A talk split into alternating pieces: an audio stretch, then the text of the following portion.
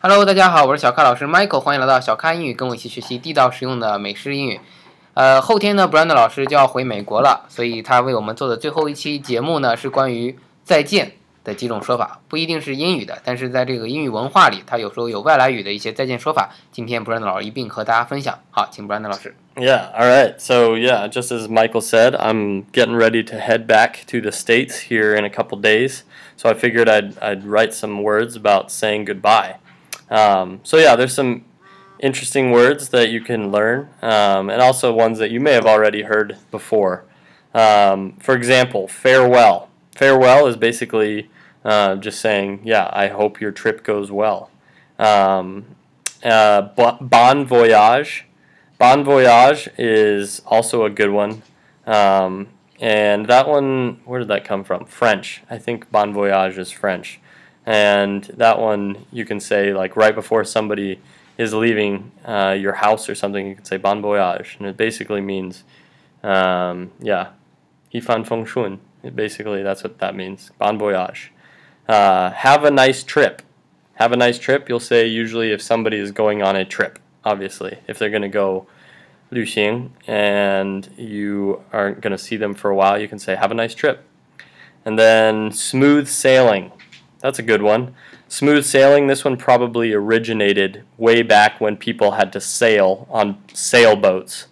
And uh, so, yeah, it's kind of like Yifan Feng Shun because, yeah, it's also this I- idea of sailing or wind in a sail. So you, could, you can say smooth sailing. Um, another one, because I am from Wyoming, actually, one that we commonly say or hear in Wyoming uh, is happy trails. And happy trails uh, means when you're on a horse and you are riding on a horse, you're riding usually on a trail. And a trail is like a tulu. And on that tulu is, if it's in the mountains, it's called a trail. So you can say happy trails. And we say that in Wyoming because I ride horses a lot when I'm back home with my friends. And um, yeah, we can say happy trails. And then uh, some others that we also use that actually are not English. Uh, and some of them are just slang even. Uh, we often in America we say adios. And adios is goodbye in Spanish. 西班牙语的再见. Adios. Uh, we often say that um, just because in the U.S. a lot of people sp- uh, s- uh, speak uh, Spanish. And then another one that a friend just reminded me of is Italian, and they say ciao. Ciao is C I A O. Ciao. And that is also Zaijin uh, de Isa in Idaliyu.